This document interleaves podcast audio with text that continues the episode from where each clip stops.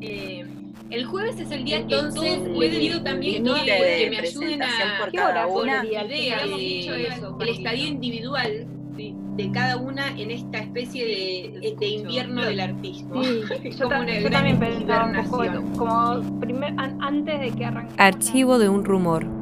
Archivo oral de Cordillera Galería.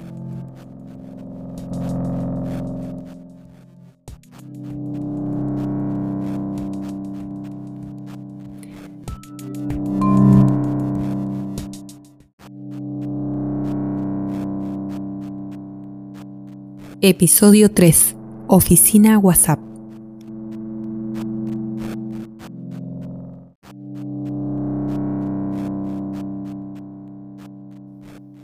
Soy Jimena Castellón Arrieta, soy artista y gestora argentina y me encuentro viviendo en Chile desde 2015. Soy la directora de Cordillera Galería, una propuesta 100% digital de artes visuales que nació en 2015 en este podcast estaré abriendo la bitácora sonora del proyecto Rumor, la residencia de Cordillera Galería, para socializar resultados y nuevos modos que desde aquí encontramos para participar del arte en 2020.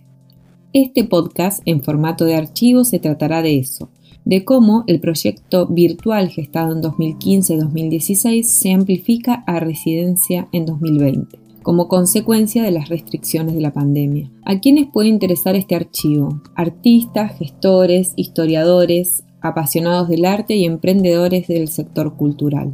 En este episodio profundizaremos acerca de la comunicación mediada por el contexto tecnológico y el gran despliegue digital que se ha propiciado desde el uso de los smartphones, de los teléfonos inteligentes, sobre todo en lo que se refiere al uso de las aplicaciones como WhatsApp, y en cómo este proyecto, Cordillera Galería Residencia, se ha beneficiado de su uso durante 2020.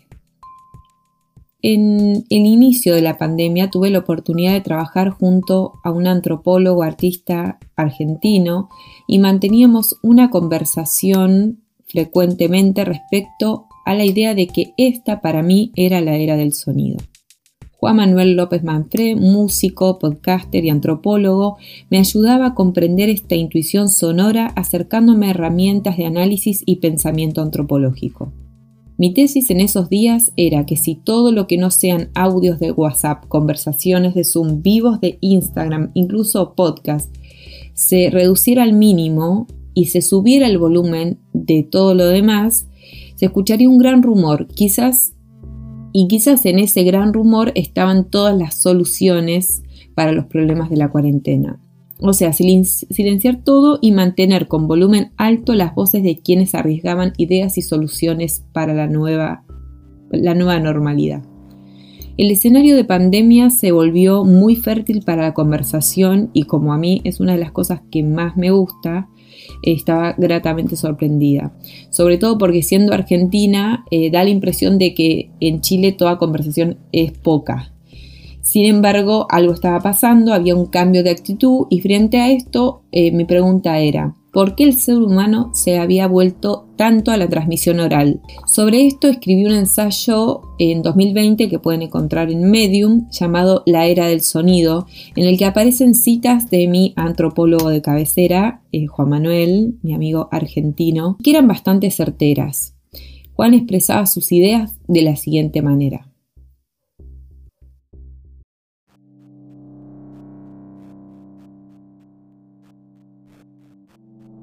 Bueno, creo que lo que pasó con respecto a la pandemia, al año 2020, que fue el año grande de aislamiento social en el mundo, coincidió, a mi parecer, por un lado, con el aislamiento de las personas, la distancia de las personas, irrumpiendo su vida cotidiana y alejándose de los seres queridos. Por otro lado, también creo que tuvo que ver con esta especie de saturación de, de, la hegemonía de la imagen, del reinado de la imagen, del lenguaje visual desde, no sé, podemos pensarlo desde el origen del cine, la televisión e Internet. Pensemos que Internet está pensado eh, con la metáfora del libro. Vos entras a ver una página web, no entras a, escuchar por decir alguna otra metáfora, a escuchar eh, a, a, una sala a escuchar lo que están diciendo. Originalmente Internet se pensó desde la metáfora de la literatura, la página web. Te estaba indicando que lo que iba a primar era la vista, por, un lado pasó eso, la saturación del sentido de la vista como, como forma de, transmitir y de, incorporar información, y por otro lado tuvo que ver el, sentimiento y la sensación de aislamiento y el aislamiento real entre personas. Eh, y si hay una característica, que esta no te lo diría como antropólogo, sino como músico y como persona que le interesa el sonido como fenómeno de la física, eh, que tiene que ver con la voz humana la voz humana está cargada de sentido, primero porque hablamos obviamente con palabras, con este mundo polisémico de significados y de, simbolismos que se generan a través del habla, pero también hay una característica particular, eh, las cuerdas vocales, la voz humana es diferente a otros instrumentos y te podría decir que no hay dos voces iguales. Entonces hay una cuestión como una distinción muy particular, por un lado, de, de el habla, de comunicarnos, de lo lindo que es escuchar a, otra persona, pero también una cuestión biológica. los aparatos fonadores, las cuerdas vocales de cada persona no suenan igual. Entonces hay algo que rompe con, lo estándar, rompe con, la idea de, quizás de cuestión indiferenciada. Entonces empezó de alguna manera a, a primar la voz, la voz como compañía. Volvió como de alguna forma a estar quizás desde momentos del surgimiento de la radio, que como volviendo un poco también a, los orígenes de la telecomunicación, lo primero que apareció en las casas de las personas en el mundo fue la voz a través de aparatos eléctricos y electrónicos. Em, empezó a tener la primacía o empezó a ser protagonista la voz humana, la voz como forma de encuentro, la voz como compañía. Eh, digo, que alguien te esté contando una historia Em, y que te la esté contando nada más, a vos te permite disponer del sentido visual de los ojos para usarlos para otras cosas, para mirar otras cosas, para hacer otras cosas, no tenés que estar detenido focalizando tu mirada para ver lo que está pasando. Eso generó eh, como mucho acompañamiento. Para mí venía antes de la pandemia, estamos hablando de años 2018-2019, donde vuelve a estar en, auge el formato podcast, que es la grabación, la grabación de audio para, para para generar contenido. El podcast había aparecido en el año 2003, 2004, 2005, 2006 como una posibilidad más de contenido en Internet, pero no estaban dadas las condiciones y creo que todavía había que explotar mucho el sentido visual en Internet. Entonces aparece la voz como ese elemento que te acerca y que te, y que te puede transmitir de un modo más mm, eficaz el calor humano, la cercanía. La voz de alguien te acerca más que la mirada. ¿Por qué? Porque Internet todavía sigue siendo eh, en dos dimensiones. Estamos viendo el formato del plano, la metáfora del libro, como dijimos al principio, la página web, todo está montado sobre la idea de una página, todo está eh, montado sobre la idea de las dos dimensiones, hasta que el metaverso, el famoso metaverso de Zuckerberg y todas esas ideas como medio, que todavía parecen raras, eh, nos muestren algo que sea algo inmersivo, hoy en día sigue siendo más inmersivo y te, genera más emocionalidad la voz humana, la llegada de la voz humana, que la llegada de la imagen humana. No es de casualidad que, por ejemplo, surgió esta red social que se llama Clubhouse, que la promocionó mucho Elon Musk en el año 2020-2021, que son salas de conversaciones. Es una red social de formato para voz. Y hoy Twitter está empezando a incorporar las salas de audio para entrar y escuchar gente hablando de temática. Por eso me parece que, que no es tan desacertado lo que decías vos, Jime, de pensar la era del sonido. Más allá de que la era del sonido es el título de un disco. Eh, la era del sonido hace guiño a el título de un disco de Pablo Dacal, que yo sé que era un disco que vos escuchabas también en la década del 2010, etc. Y hoy también digo, como, como palabra que vos retomás de, ese título y la, y la pones a disposición de otra cosa, me parece que está bueno, porque sí hay algo de que estamos en la era del sonido. El subtexto o la trama para mí que está atrás de todo eso es cómo buscamos formas más inmersivas de comunicarnos con las personas a través de Internet. Por ahora aparece el sonido como algo que genera calor humano, que genera que nos esa sensación de que estamos cerca. Eh, y después tenemos que ver el futuro quizás distópico que se está empezando a plantear con realidades más inmersivas de esto de metaverso, eh, dos personas trabajando en un mismo lugar aunque estén en dos países diferentes, etc. Yo, ¿sabés lo que siento? Que el sonido es la verdadera realidad aumentada de la computadora es lo único que sale de, o sea, si medimos en centímetros el alcance, la imagen que tiene de la computadora, no se proyecta hacia afuera.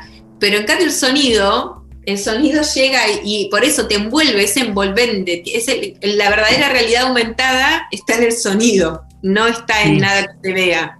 Pero ¿sabes por qué? Porque el sonido también tiene una característica acústica, que es, que es una característica del mundo de la física. Eh, uno empieza a entender la espacialidad no solamente desde la visión, sino principalmente desde el sonido. El escuchar las cosas nos da sentido de las, de las distancias. Eh, la espacialidad te la da el sonido, no te la da la imagen. De hecho, vos te tapas un ojo y lo que dejas de ver es, el campo de profundidad. Eh, podés generar con la famosa línea de fuga, punto de fuga en, los dibujos, en la ilustración, la idea de espacialidad. Pero la verdadera espacialidad es el aplauso cerca, que me alejo para hablarte y que después me acerco, eso genera realmente coordenadas de que estás en un mundo físico, la espacialidad. Y ni te cuento otros sentidos pocos explorados por el mundo de la intelectualidad, como el aroma, el gusto o el tacto. Vos pensás que tenés como distintas distancias. El oído y la vista son como los que más te permiten llegar al alcance lejos de, tu punto de donde estás, donde estás parado o parada. Eh, después tenés más cercanamente el olfato, olés lo que puede pasar cerca, pero digamos, podés ver lo que pasa a 100 metros, no sé si podés oler lo que pasa a 100 metros.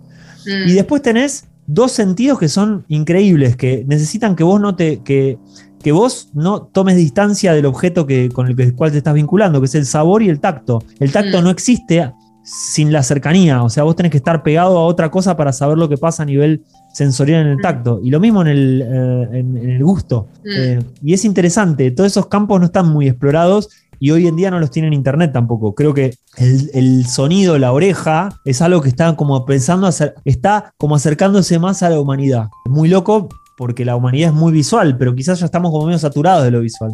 En un momento donde lo que caía era la posibilidad del encuentro espacial con otro, no había lugar de donde vos te pudieras encontrar, escuchar la voz de alguien hacía como que los ubicaba en el mismo espacio ese espacio, en la conversación hay un espacio nuevo entre dos personas. Escuchar la voz de alguien en el medio del encierro de la pandemia fue algo que realmente nos dio abrigo. En una especie de abrazo digital, una frase que he dicho ya muchas veces, ya es como un cliché de cordillera. El WhatsApp fue una de las plataformas más usadas junto al Zoom e Instagram. Trabajo, entretenimiento y hasta amor pasaban o se potenciaban gracias a estas aplicaciones. ¿Se imaginan una pandemia sin Internet? Me pasaba cuando daba las clases eh, remotas durante la pandemia que decíamos con mis alumnos, gracias, gracias Internet. Imaginen, Internet, sin Internet en la pandemia significaría también eh, una pandemia sin amigos, una cosa bastante seria. Para la residencia realicé entonces un grupo de WhatsApp y ese canal se mantiene vivo aún hoy. Si bien no se mandaban solamente audios, que es el tema del podcast de hoy, la cercanía y la proximidad, la inmediatez que produce la sensación de la mensajería instantánea nos ayudó a estar siempre on, o sea, residencia abierta 24 horas. El WhatsApp casi siempre servía como un backup de lo que se conversaba en Zoom y también ahí se pasaban capturas a modo de documentación del encuentro realizado. Además, era una red de intercambio constante de referentes, bibliografía y oportunidades de becas o convocatorias. Se sentía un equipo de trabajo trabajando para todos, para todas. Un nuevo grupo de WhatsApp, todos lo sabemos, es algo difícil de incorporar. Da la impresión de que se pierde el foco y se termina hablando de cualquier cosa, se mandan imágenes que ocupan mucho espacio, videos y eso satura, es real. Pero en el caso de la residencia, todo siempre se enfocó a unificar el grupo y a la colaboración y concreción de ideas conjuntas. En ese sentido es importante dejar las reglas claras de uso del grupo desde el inicio. Aunque también es claro que se pueden ir abriendo nuevas posibilidades, como por ejemplo cuando incorporamos a Victoria Guzmán del Gocerío para realizar una entrevista, fue algo súper útil. También tuvo que ver el tipo de profesionales del arte que se agrupaban en la residencia. Se tomaban muy comprometidamente cada instancia y además desplegaban mucho afecto.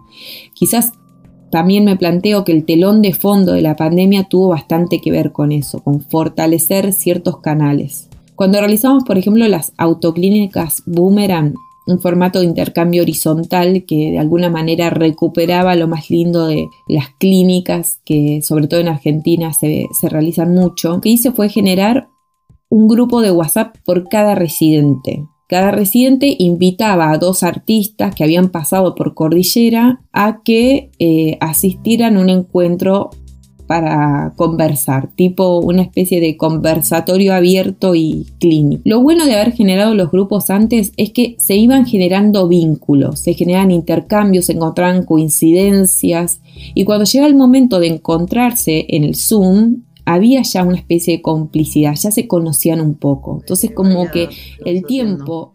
Y esta instancia particular en la que están participando ustedes tenía que ver con un ofrecimiento que hizo Jime de buscar en los catálogos de Cordillera y buscar artistas que nos, nos sintamos identificadas o con los que nos gustaría charlar o algo. bueno, yo los elegí a ustedes. Em, bueno, a Rafa lo conocía un poco en persona y había visto un corto de él sobre Palestina, que es un tema que yo milito y que, bueno, también estoy haciendo una peli sobre ese tema. Y a Maxi ni idea, no tenía, no sabía nada, nunca lo había escuchado nombrar, pero me gustó mucho como algo que vi ahí en el catálogo que tenía que ver con cosas entre arqueológicas, arquitectónicas, como intervenciones en el espacio. Y nada, yo soy como intuitivamente elegí así como muy rápido, pero que ni siquiera me puse a mirar mucho más. Eh, y nada, eh, por eso están, están acá y la idea es que compartan como lo que estén haciendo ahora, como con total libertad, no sé, como sin necesariamente tener una identificación con, lo que estamos haciendo nosotras o con lo que yo les mandé, sino como que cada uno comparta en la que está ahora. Eh, no sé, me, me, pasaba como identificarme más que nada como con procedimientos que, usan ambos. También como el video de, de, Rafa, que Rafa nos mandó un video en esta semana para que veamos que yo ya había visto también tiene como muchos procedimientos similares a cosas que me interesan, como el tema del mapa, del territorio, de la ciudad. Bueno, también tiene una historia personal bastante fuerte que supongo que va a contar. Eh, no sé, personalmente me identifiqué más, más desde ahí. Las clínicas tenían un formato eh, muy fácil de presenciar, porque tenía esta cuestión donde cada artista había escogido a dos participantes, dos artistas que ya habían pasado por Cordillera en el formato galería, habían profundizado ese vínculo de coincidencias o de interés a través del grupo de WhatsApp y cuando llegaba al Zoom ya había como una especie de amistad. Y los que miraban, eh, que todos los que formamos parte de Cordillera de la residencia estábamos en los encuentros pero no hablábamos, encontramos muy enriquecedor, muy enriquecedor estar cerca de, ese vínculo tan cariñoso. La escuchar la voz, el entusiasmo, ver a otros artistas entusiasmados con lo que estaban haciendo, con lo que estaban proponiendo o dudando en la colectividad, eh, generaba una cercanía y una intimidad inmediata eh, muy generosa. Que sobre todo en la pandemia, yo creo que siempre hay que pensar que todo esto estaba sucediendo con telón de fondo de pandemia. Nos tenía a todos y a todas bastante a flor de piel. Entonces estos encuentros generaban como un calor, una confianza y un estímulo a su vez para muchos que estaban como un poco paralizados, también pasó eso en la pandemia, una parálisis productiva, era un combustible importantísimo. WhatsApp nos permitió y nos permite aproximarnos y sentir familiaridad, ganando tiempo, sobre todo en este tipo de propuestas, porque el tiempo digital compartido, un vivo de Instagram, un Zoom, es acotado. El tiempo frente a la pantalla en clave de trabajo, porque aunque fueran clínicas afectivas, es un tiempo de trabajo, es acotado. Entonces todo lo que uno puede desplegar a través del WhatsApp en el tiempo offline, entre comillas, es muy rico, porque cuando se llega al encuentro presencial ya hay una confianza y los temas fluyen más rápidamente. Todo lo que tiene que ver con audios, con stickers, con GIF animados ayudan a generar vínculos más rápidamente que en otros modos de conocer a alguien de cero. enseguida como el tipo de humor, el tipo de condensación de información visual que generan ciertos iconos del WhatsApp, eh, como que acortan la distancia entre dos personas que no se conocen. Dentro de los grupos de WhatsApp intercambiaban dossier, fotos de obra, datos personales, intereses y es más fácil sentirse cómodo a la hora de realizar el encuentro en las plataformas de cordillera. La conversación es en el fondo la gran herramienta de todas las residencias, no hay secretos con eso. Durante los encuentros de los primeros encuentros de rumor, llegamos a lo que fue nuestro hashtag más replicado. El arte es un estado de conversación. Estar dentro de la residencia lo fue, sobre todo en la primera etapa de la pandemia. ¿Esto qué tiene que ver con un archivo? Es que es un testigo muy valioso. El WhatsApp es un testigo muy valioso de cómo se fue dando orgánicamente la construcción de las residencias de los vínculos de la residencia, cómo se fue consolidando y deja además un material de registro en distintos formatos y contenidos de todo el proceso. Hoy, que estamos en un momento de la generación de los contenidos en las múltiples plataformas como Instagram, eh, TikTok, es interesante todo lo que queda ahí de sonido, de video, de fotos, de capturas, de conversaciones, cómo eso después se puede utilizar como un archivo o como un registro de la construcción de la residencia que se puede retomar y se puede reformular para generar material testigo.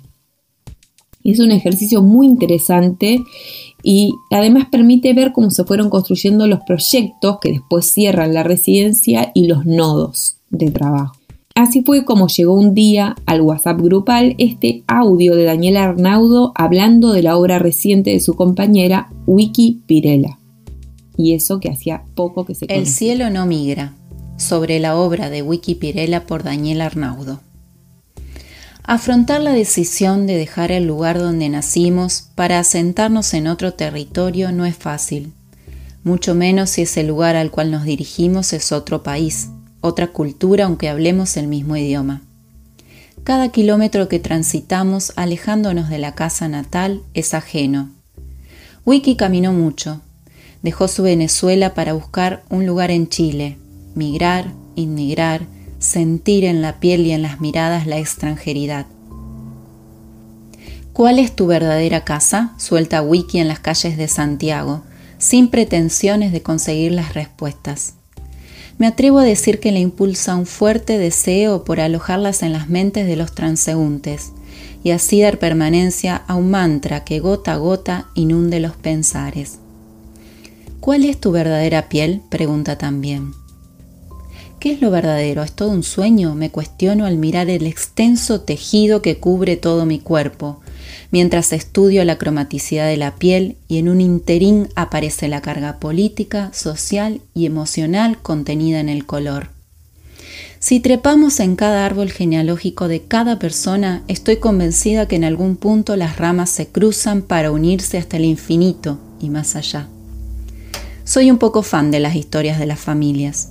Mi abuelo Tito le dedicó mucho tiempo a estudiar nuestros antepasados para armar el árbol genealógico que en mi caso se inicia con inmigrantes italianos europeos, huyendo de la guerra y la pobreza para cultivar las tierras fértiles de un litoral, ahora tristemente arrasado por los agroquímicos, el monocultivo y la sobreproducción.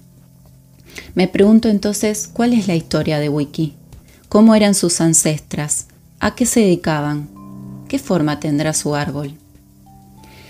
La historia de las familias, nuestra biografía en particular, son el semillero de producciones visuales. Y escribo en plural, porque es este punto lo que nos une, los símbolos de la nostalgia, puntadas que intentan no olvidar un pasado, una historia sin fin.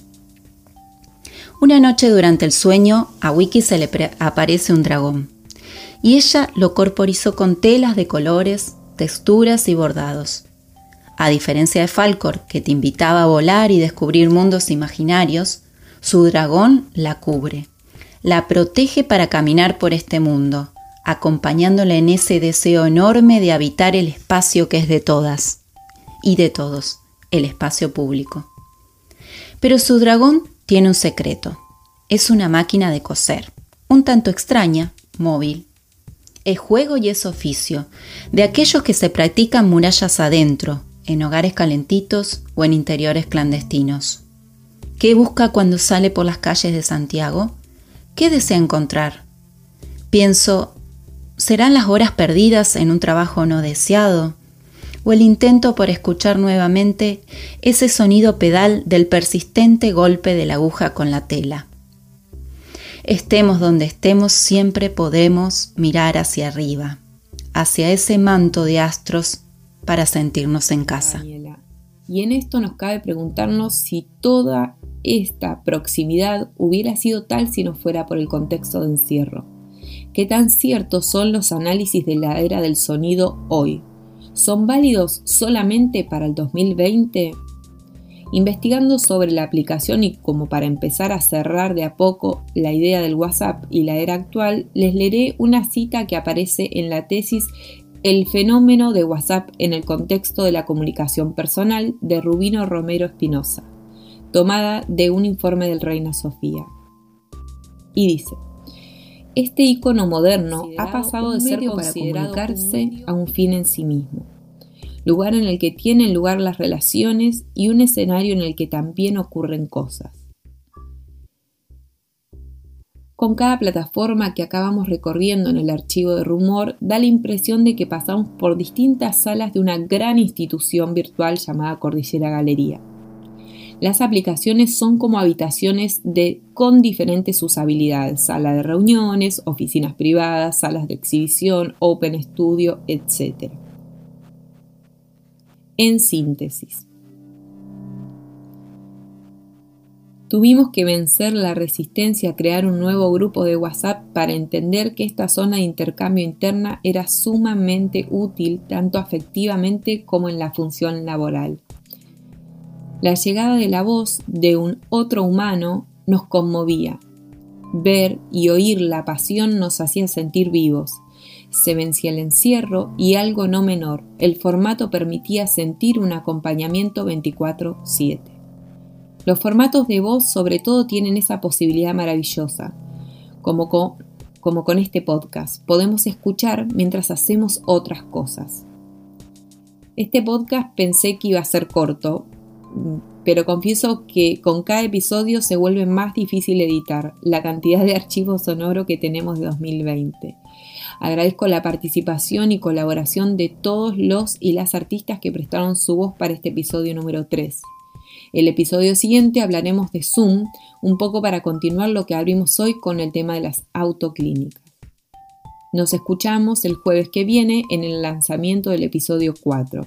Pueden abrir dudas, preguntas a nuestro mail cordillera.galería.gmail.com los invitamos a seguirnos en nuestras redes y visitar la exhibición Rumor en nuestra web oficial www.cordilleragalería.com.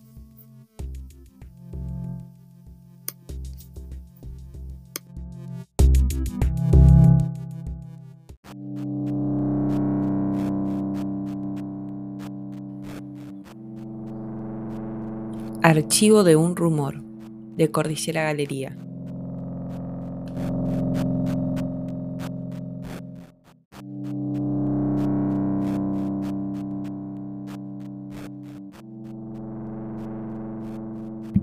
sigamos participando de este gran estado de conversación.